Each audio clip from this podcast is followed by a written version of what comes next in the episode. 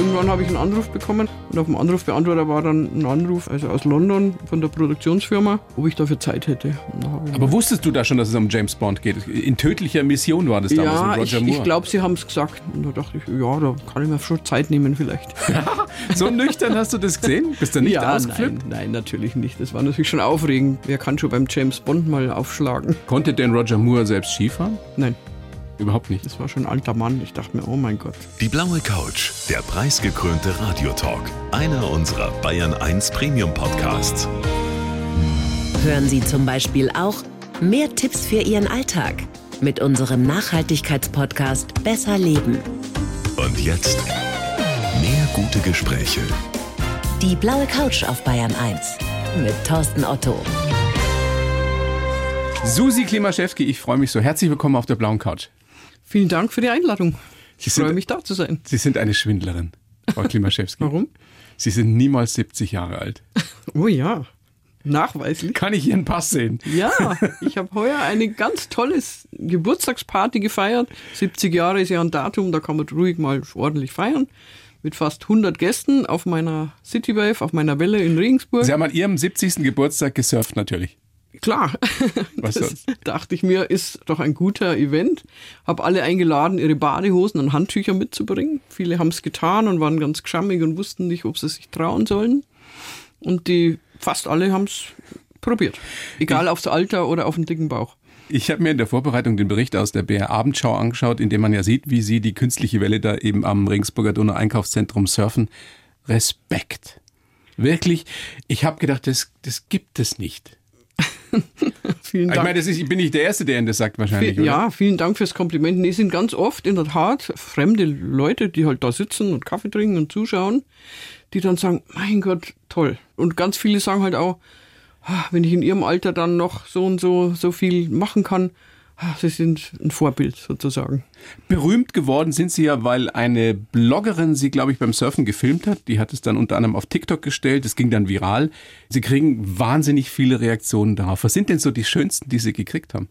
In der Art, wie ich gerade gesagt habe, es sind ganz viele, die sagen, mein Gott, also entweder sie sagen, ah, wenn meine Frau nur so was Tolles noch machen könnte, so ungefähr. Also, Sie kommen dann von Männern, diese Reaktionen. Genau, oder sie sagen für sich, mein Gott, wenn ich, ich bin so und so alt oder ohne Alterangabe, ich würde mich freuen, wenn ich in dem Alter noch so, so fit oder so aktiv oder, oder so in der Art Sport machen könnte. Was antworten Sie, wenn Sie direkt angesprochen werden? Wenn jemand wieder mal sagt, doch jetzt bin ich schon 50 oder schon 60 und ich traue mich nicht mehr?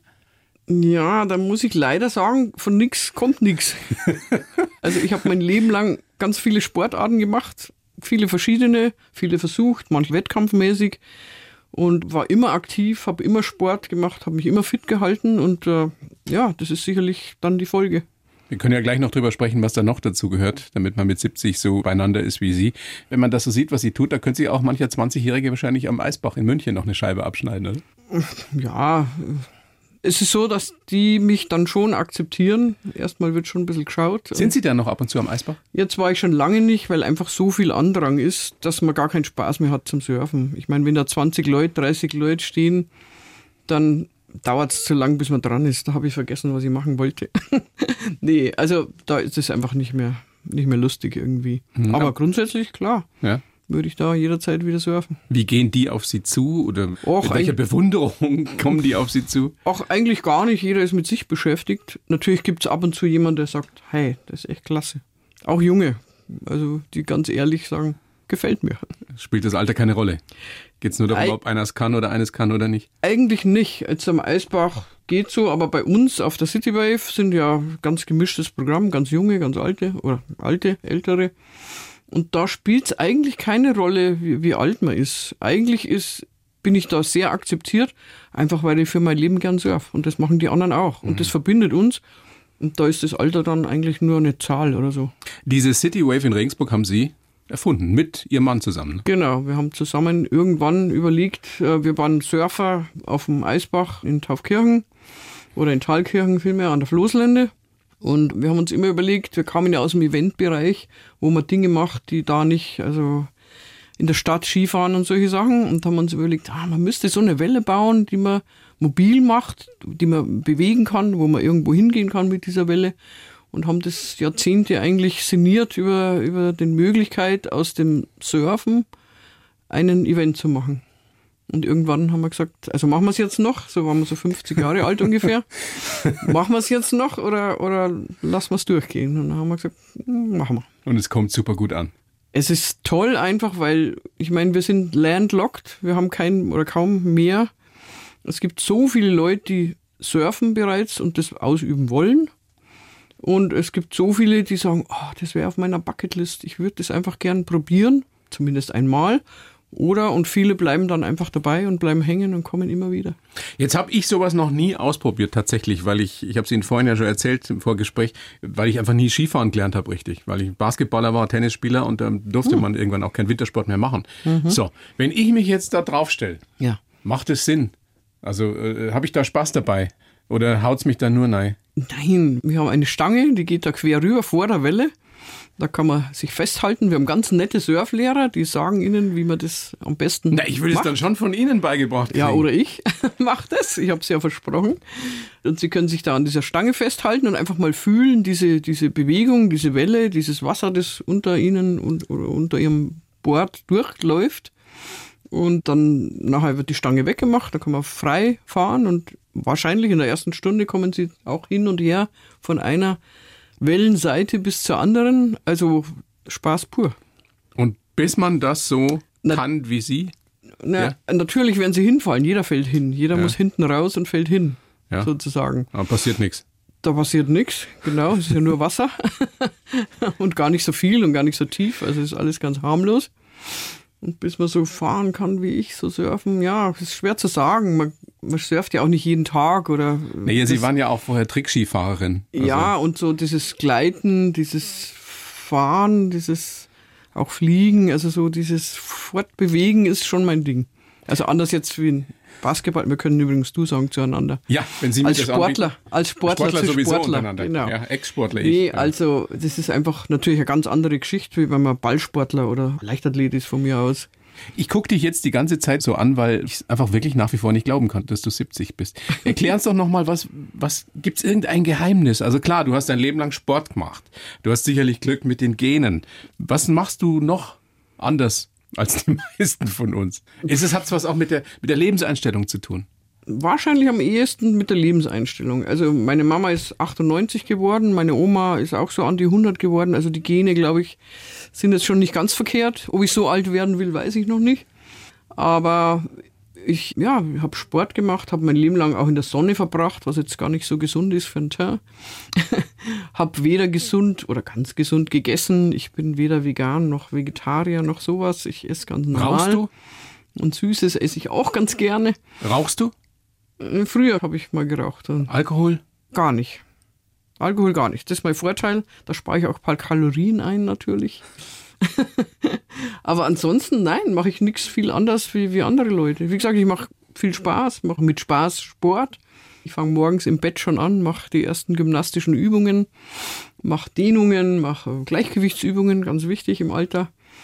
Und ja, ich, ich gehe in den sechsten Stock in unser Büro jeden Tag rauf und runter. Also ich lasse keine Treppe aus oder wenn keiner zuschaut, mache ich ein paar andere gymnastische Übungen. Also ich bewege mich halt einfach den ganzen Tag irgendwie. Und diese mentale Geschichte, die wir haben gerade anklingen lassen, ich stelle mir vor, dass du auch, wenn es irgendwie geht, neue Dinge ausprobierst, oder? Mhm. Dass du nicht in Routinen erstarrst und sagst, brauche ich nicht mehr, habe ich doch alles schon und so, sondern immer wieder was Neues. Genau, also ich habe mal ausgerechnet, so ich habe ungefähr 20 Sportarten, also nicht nur mal ausprobiert einmal, sondern durchaus gemacht, die verschiedensten. Manche wettkampfmäßig und die meisten schon mit Spaß. Und was ist es, was dich da wirklich im Inneren antreibt? der Reiz, was Neues zu machen, ist natürlich schon immer da und was Neues zu machen ist ja auch, wenn ich sage, in den Sportarten, die ich schon kann oder gerne mache, dass ich mich da verbessere. Also jetzt beim Wellenreiten zum Beispiel, auf meiner Welle, würde ich gerne noch einen 360er fahren. Also einmal so eine 360. So ein 360 in die Drehung rundrum. Habe ich noch nicht geschafft, aber das steht unbedingt auf meiner Liste. Das will ich noch machen. Also probierst immer wieder neue Tricks aus. Genau, also auch da ist es natürlich ein Challenge, was, was Neues dazu zu lernen. Wann hast du angefangen mit dem Wellenreiten? Ja, schon ganz lange. Ich war in Südamerika mit 20, 21 als, als Skilehrerin auf Weltreise.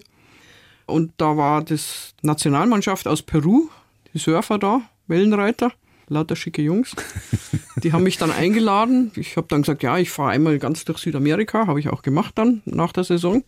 Habe die Jungs besucht und die haben mich mitgenommen ans Meer und haben mich tatsächlich einmal da, war kaltes Wasser, mit in die Welle gebracht.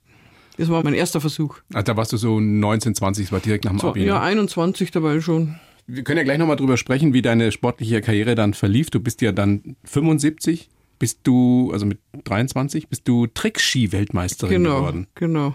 Krasse Story. Du hast sowieso manche Sachen auch relativ spät erst angefangen. Dein Architekturstudium erst mit 27? Genau. Ja, ich war so als Kind war ich immer die Jüngste, so im Skikurs oder beim Rennen. Früher bin ich ja als Kind Skirennen gefahren. Da war ich dann immer die Kleinste und die Jüngste und meistens auch das einzige Mädchen in der Gruppe. Also da musste ich immer gerade schauen, dass ich hinterher kam. Ein bisschen später hat sich dann andersrum verschoben, war ich immer spät dran mit allem. Auch ich Mutter bist du spät geworden? Ganz spät, ja, sehr, genau. Fast 40? Ja, Ja. mit fast 40, ganz Ja, was genau. damals echt spät war. ja, ja, ja, das war schon eine Risikogeschichte damals, hat Ich- der ich Arzt schli- gesagt. Ich schließe daraus, Konventionen sind nicht so dein Ding. Überhaupt nicht. Nein, gar nicht.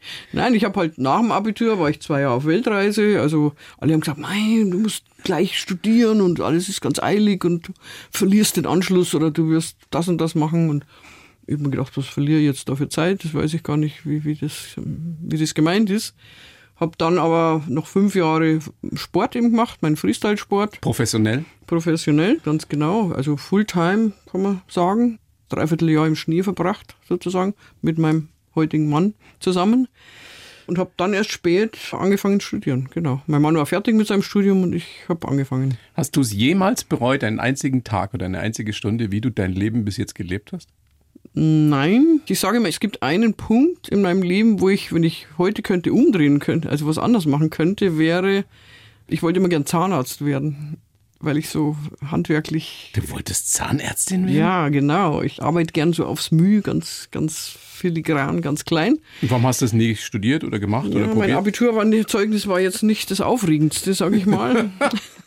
Weil ich natürlich einen Haufen andere Sachen gemacht habe damals, unter anderem schon gejobbt und gearbeitet. Und äh, jedes Jahr ist ein Zehntel runtergegangen von dieser Note, die man hatte. Und nach sieben Jahren war ich immer noch nicht dran und ich hatte dann einfach Angst, dass ich das nicht mehr schaffen kann. Aber das bereust du? Ja. Das sagt die zweimalige Trickski-Weltmeisterin und, und Silver-Surfer-Ikone. Das hätte ich alles trotzdem machen können. Die wäre eigentlich gerne Zahnärztin Ja. geworden. Ich hätte ja trotz Zahnarzt hätte ich auch alles mögliche andere machen können. Susi, das machst du dann im nächsten Leben. Das muss ich verschieben, ja, leider. leider, nee, das ich meine, man kann vieles, vieles mit 70 sicherlich noch anfangen, aber jetzt nochmal. ja, ist fast zu spät. Also Zahnmedizin 70, studieren? Ja, nee, mit 70 lässt auch so die ganz feine Feinmotorik langsam nach. Ja, bitte, die ist bei dir wahrscheinlich immer noch ausgeprägter als bei 99 Prozent von uns anderen. Ich versuch's zumindest. Susi, großes Vergnügen, dass du da bist. Ich schreibe ja für jeden Gast einen Lebenslauf. Das habe ich natürlich auch für dich versucht. Den gebe ich dir. Danke.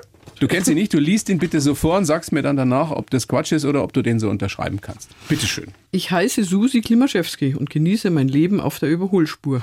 Schon als Teenager habe ich von der großen, weiten Welt geträumt und nach dem Abitur dann in Chile als Skilehrerin gearbeitet.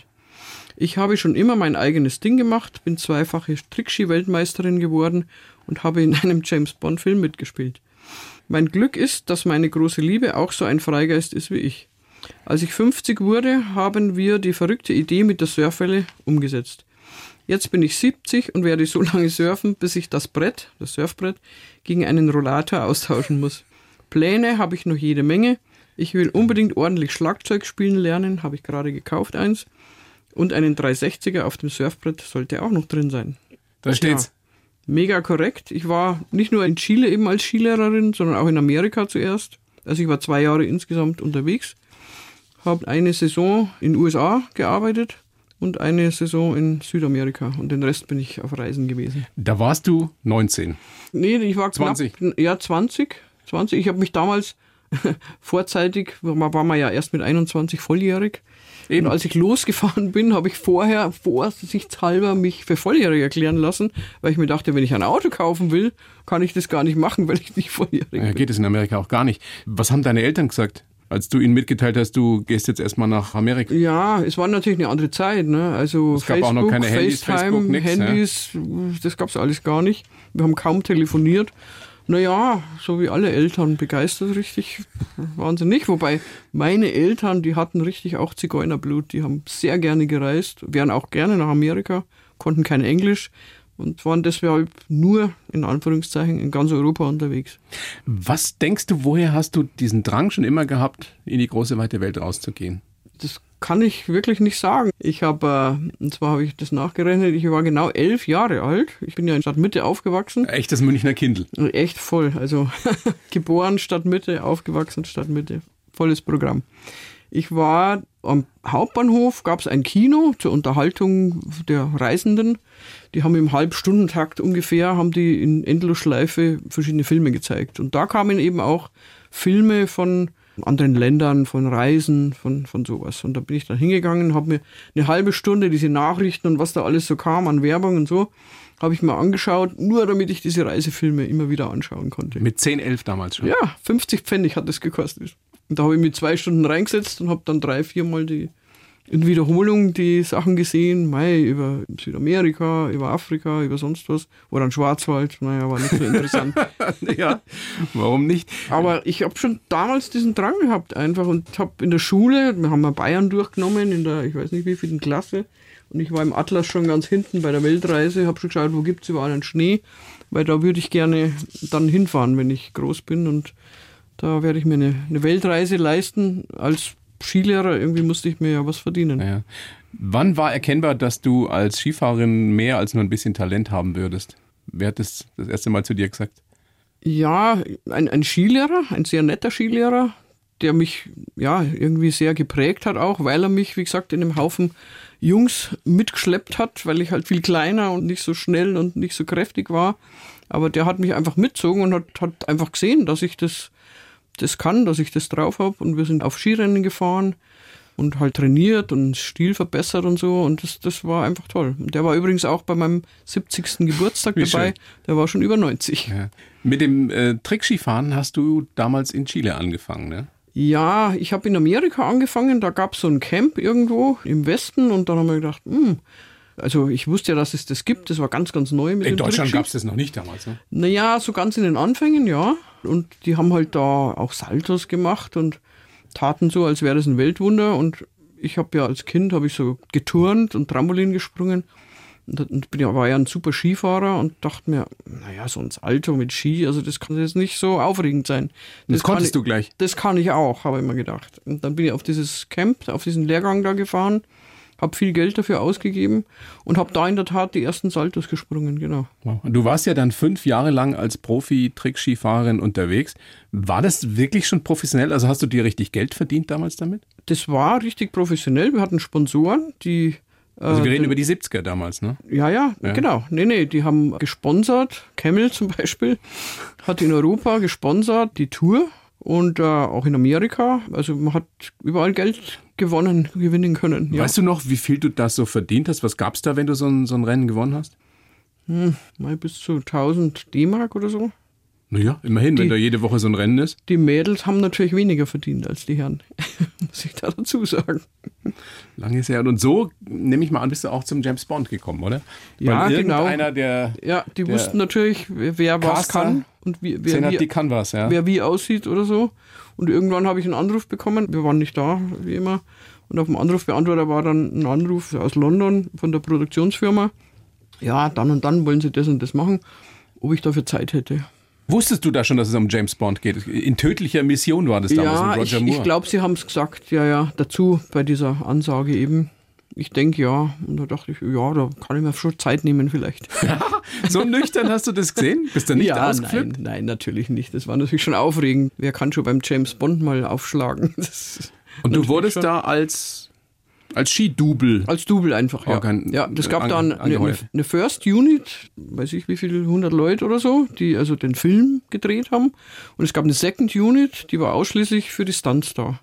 Also und allein in der Second Unit für alle die Stunts, James Bond ist ja ständig irgendwelche Action, waren bestimmt 50, 60, 70 Leute, ich weiß nicht. Konnte denn Roger Moore selbst Skifahren? Nein. Überhaupt nicht. Das war schon ein alter Mann. Ich dachte mir, oh mein Gott. Aber ihr habt den getroffen, ja? Ja, ja, sicher, klar. Wie war das so? Nicht aufregend. War, war ein alter Mann. Für mich war das ein alter Mann. Naja, du warst damals wie alt? Anfang 20? Ja, paar 20 und Ja. er war 70 wahrscheinlich. Oder 75. Hat euch gar nicht beeindruckt. Nee, nee, eher weniger. Er war blass und nein. Wo habt ihr gedreht überhaupt? In Cia, ähm, Cervina, nicht in, in Corti, Cortina d'Ampezzo, oder? Ja, genau. Cortina. Also in Dolomiten. Ja, genau, genau. War immer schön Wetter. Wir hatten jeden Tag schönes Wetter und wurde jeden Tag auch was gearbeitet, gedreht. Was war das Beste an dem Dreh? Das weniger Gute war, dass ich gar nicht wusste, was ich machen sollte. Ich dachte irgendwas ganz Tolles, einen tollen Sprung über oder irgend so, ganz was Aufregendes. Und am Ende sollte ich eine Eisläuferin dubeln mit dem James Bond zusammen, also der auch gedubelt wurde. Also zwei Doubles haben miteinander quasi Skiballett gefahren, Paarlauf gemacht. Also es war nicht so aufregend, wie ich mir das dachte. Aber die Szene ist im Film drin. Ja, ja, aber dauert 15 Sekunden vielleicht. Naja, trotzdem, immerhin. Kannst du deinen Enkeln irgendwann auch nochmal zeigen. Die Oma Also war ein James Bond dabei. Also du wirst lachen, wenn ich heute so ein paar Junge was erzähle oder so und dann sage, ja, ja, ich war auch mal Weltmeisterin. Mhm, ja, sagen die dann. Und wenn ich sage, ich habe bei James Bond gedubelt, dann sagen die, boah, das ist ja irre. Das beeindruckt die wesentlich mehr als eine sportliche Leistung jetzt. Hm, aber die Sache an sich war gar nicht so aufregend. Eigentlich nicht. Im Ende war es ja kein echtes Double, also sagen wir, kein Stunt, was man sich unter einem Stunt vorstellt. Gab es wenigstens richtig Kohle dafür? Ja, war nicht schlecht. Was gab's? Man ist ja längst verjährt. Das kann ist ich ja, gar nicht. Das, kann Das ich gar weißt nicht du sagen. nicht mehr? Nee. Komm. Susi, das weißt du doch noch. Ja gut, 40 Jahre her. Nee, es war mir auch nicht so wichtig. Das war ein schönes Erlebnis. So hast du dein Leben immer gelebt, oder? Es ging dir um Erlebnisse, es ging dir um den Moment, es ging dir darum, was Neues zu lernen. genau. also- Materiell war jetzt nicht vorrangig. Nee, nee, eigentlich nicht. Als ich nach Amerika ging, habe ich eigentlich kein Geld. Habe ich vorher ein halbes Jahr gearbeitet und mit dem bisschen, was ich erspart habe, bin ich dann auf Weltreise gegangen und wusste schon, ich muss immer arbeiten. Also arbeiten war für mich kein Problem. Wir schicken ja immer so Fragebögen an unsere Gäste. Und da hast du auf die Frage, wofür bist du dankbar, geantwortet, ich bin dankbar für mein Leben auf der Überholspur. Wie meinst du das auf der Überholspur? Ja, das ist, ich meine, Überholspur ist natürlich schon aufregend und schneller als andere oder so. Und das war schon so ein bisschen mein Leben. Ich habe immer mehr gemacht als andere, ausführlicher, vielleicht auch gefährlichere Dinge. Vielleicht auch später diese Vielleicht- Dinge getan. Vielleicht später Oder heute länger. Noch, heute noch surfen oder länger. Also ja, also ich habe schon als Teenager gerne antizyklisch meine Dinge gemacht. Also das, was alle gerade gemacht haben, hat mich jetzt nicht so beeindruckt. Ich habe schon immer versucht, mein eigenes Ding zu machen. War es dir immer wurscht, was die anderen von dir halten, was die von dir denken? Mm, Das habe ich auch letztens überlegt. Nicht wirklich. Ich glaube, wenn man jung ist, ist man da nicht ganz frei davon. Und das ist so ein Vorteil im Alter, denke ich, dass man da einfach unabhängig wird und dass einen das einfach nicht mehr so tangiert. Was andere denken heute, ist mir eigentlich relativ egal. Wenn einem nicht gefällt, was ich mache oder wie ich es mache, ist sein Problem. Also da wird man relativ gelassen. Schöne Entwicklung mit zunehmendem Alter, ne? Ja, ja. ja, muss ja auch Vorteile haben. Wenn man weiß, was du so sportlich getan hast, über viele, viele Jahre, über 60 Jahre im Endeffekt, als du damals angefangen hast mit dem Skifahren, die Trickski-Geschichte, eben äh, die, die Surf-Geschichte, dafür hast du ganz schön Glück gehabt, oder? Ist nichts wirklich kaputt an dir. Naja, es gab schon ein paar Knochenbrüche und sowas alles, aber eigentlich bin ich gut davon gekommen. Ich denke, zum einen, ja, habe ich relativ elastische Gelenke, sag ich mal. Also die haben alle gut nachgegeben bei der Belastung. Aber ich hatte auch einfach viel Glück insgesamt in meinem Leben, muss man schon sagen. Ein Glückskind. Ja, habe ich als kleines Kind habe ich das eher nicht so gesehen, aber jetzt rückblickend eben würde ich sagen, oh ja, unbedingt. Bist du jemand, der, je älter er geworden ist, immer zufriedener wurde? Hm, das ist eine schwierige Frage. Zufriedenheit. Weil du gerade erwähnt hast, dass du als kleines Kind eigentlich gar nicht so happy warst. Nee, nee, war ich auch nicht. So bis zum Abitur war alles ein bisschen mühsam. Ich war nicht gerne in der Schule, hatte immer Probleme mit den Lehrern und jeden Tag die Gefahr, ausgefragt zu werden. Nie nur einmal, sondern fünf Fächer. Fand ich sehr mühsam, ja. Nein, Aber du hast das mir- Abi gemacht, ne? Hat mir keinen Spaß gemacht. Abi habe ich gemacht auf eigenen Wunsch, ja. Meine Eltern wollten das gar nicht. Aber so richtig frei und, und zufrieden oder so, das kam erst danach. Mit dieser Amerikareise. Mit einer Weltreise. Eigentlich wollte ich ja einmal um die Welt, hat, hat nicht ganz hingehauen. Ich bin nur halb herumgekommen. Bist du eine mutige Frau? Ja, eigentlich schon. Ich meine, damals, Anfang der 70er, ganz alleine, Eine ganz junge Frau, die nach Amerika reist und auch nicht weiß, wann sie wieder zurückkommt, Ja, finde ich schon extrem mutig. Ja, das stimmt, auch wenn ich es vergleiche mit heute, da sagen die Jungen nach dem Abi, oh, ich mache jetzt meinen Sabbatical oder wie und gehe mit Work and Travel nach, ganz aufregend, nach, ähm, Nach Mallorca. nach, nee, nee, nach Neuseeland oder so. Ja, und da steht dann einer mit dem Schild, herzlich willkommen und sowas alles. Da denke ich mir, oh Gott, wie aufregend. Also, ich meine, ich bin Gab's alleine gereist. Ich hatte niemand dabei oder wir waren nicht zu zweit. Bin da einmal um die halbe Welt gekommen. Und sagen wir, Südamerika ist natürlich schon nicht ganz einfach als junge Frau, lange blonde Haare. Hast du nie was Brenzliges erlebt? Nee, ich habe schon immer so ein bisschen geachtet drauf. Ich war jetzt nicht super vorsichtig, aber ich habe schon geschaut, was Sache ist. Und äh, ich denke, wenn man nicht den Eindruck hat, dass man Angst hat und ängstlich ist, dann gibt man einen ganz anderen Eindruck für jemand, wenn man so ja, ängstlich um sich schaut und, und so. Also Also du bist sehr selbstbewusst aufgetreten. ich denke ja, beim Reisen auf jeden Fall, ja. Wie war denn das eigentlich damals? Ich mache jetzt wieder einen Sprung zurück an den Eisbach in den 70ern damals. Das war ja strengstens verboten. War die Polizei da hinter euch her? Sie Ja. waren ja eine der Pionierinnen sozusagen. Ja, mehr oder weniger. Also es war in der Tat so, dass es nicht erlaubt war und dass die Polizei fuhr oben auf der Straße lang und hat gesehen, da stehen Leute auf der Brücke und schauen da runter. Dann wussten die genau, dass unten Surfer drinnen sind. Dann haben die angehalten und haben die Surfer versucht zu jagen. Und dann rannten alle in jeder in eine andere Richtung mit seinem Surfbrett. Und ja, Eine Stunde später eine war Stunde er wieder später da. waren wir wieder da. Genau. Wilde Zeit. Ja, nee, war gut. Ich habe vorhin schon gefragt, Sie sind da ab und zu noch, ne? Am Eisbach. Ja, eigentlich jetzt schon ein paar Jahre nicht mehr. Ich bin immer ganz früh morgens im Morgengrauen gerne gegangen. Da waren fünf, sechs Leute, die man vom Sehen kannte. Aber das hat Spaß gemacht. Aber heute sind einfach zu viele Surfer da. Kannst du mir als einem Menschen, der noch nie auf so einem Surfbrett gestanden ist, erklären, was ist wirklich die Faszination? Also wie fühlt sich das an? Ist das wie, wie Schweben, wie Fliegen? Wie, wie ist das? Ja, wie vorher schon gesagt, ich denke, es ist eine Mischung aus, aus Gleiten, aus Schweben, aus Fliegen, schwerelos so ein bisschen zu sein. Und das war schon eine Faszination, die ich mein Leben lang hatte. Also ich habe jetzt nicht nur diese Schnee- und Ski- und Surf-Wassersportarten, auch Kiten gemacht. Ich wollte unbedingt auch mal Fallschirm springen, habe so einen Tandemsprung gemacht. Ich war sogar auf so einem Parabelflug, wo man fliegt wie ein Astronaut. Also so dieses Fliegen, das hat mich schon immer fasziniert auch. Wenn ich diese Typen, sind ja meistens Männer, ne, die diese Monsterwellen surfen, Ja, sehe, denke ich mir, wie irre seid ihr eigentlich? Was denken Sie, wenn Sie das sehen? Selber als sehr, sehr gute Wellenreiterin? Fast das Gleiche, weil für mich ist das keine wirkliche Faszination. Es ist eine Mutprobe, ganz sicher, die ist ja 30 Meter hoch oder was? 30 Meter sind die höchsten Wellen, ne? 20 plus, also ich weiß gar nicht genau, also auf jeden Fall zu groß für einen normalen Menschen. Und die Wucht ist einfach so gewaltig, also da kann ich die Faszination jetzt nicht ganz teilen. Wenn es dich erwischt, bist du tot, oder? Nicht zwingend, die kommen alle wieder Echt? raus. Die werden ja auch gerettet, das ist gar nicht so ihr eigenes Ding, sondern die werden dann mit dem Skido rausgeholt. Aber für mich hat das mit Surfen jetzt eigentlich nicht viel zu tun. Surfen ist für mich da entlang gleiten, Soul surfen, schöne Turns machen, das ist für mich Surfen. Was hat Surfen mit Schlagzeugspielen zu tun? Ist ja Hm. auch so eine deiner Leidenschaften. Ja, tatsächlich bin ich da noch am Anfang, aber es hat mich eigentlich immer schon fasziniert und eigentlich bin ich jemand, der so diesen Rhythmus, diesen Beat mag. Also wenn es Musik gibt im Radio und die ist Jazz oder irgend so was Langweiliges, muss ich sofort umschalten. Ich brauche schon einen guten Rhythmus und gerne auch einen guten Beat. Also da bist du bei uns Schlagzeug. bei Bayern 1 natürlich genau richtig. Ich schalte oft durch. Ich höre öfter gute Lieder bei euch. So ist es nicht. ja, eben. Ja, nee, Meinst du absolut. Das Schlagzeug ist eigentlich genau das, was mich da anspricht. Man sagt immer, der Musiker sucht sich sein Instrument. Also die zwei finden zusammen. Es wird nicht einmal eine Geige gegeben und er spielt Geige, sondern die zwei Für dich ist es das Schlagzeug, der Rhythmus, ja, der der Rhythmus. Beat.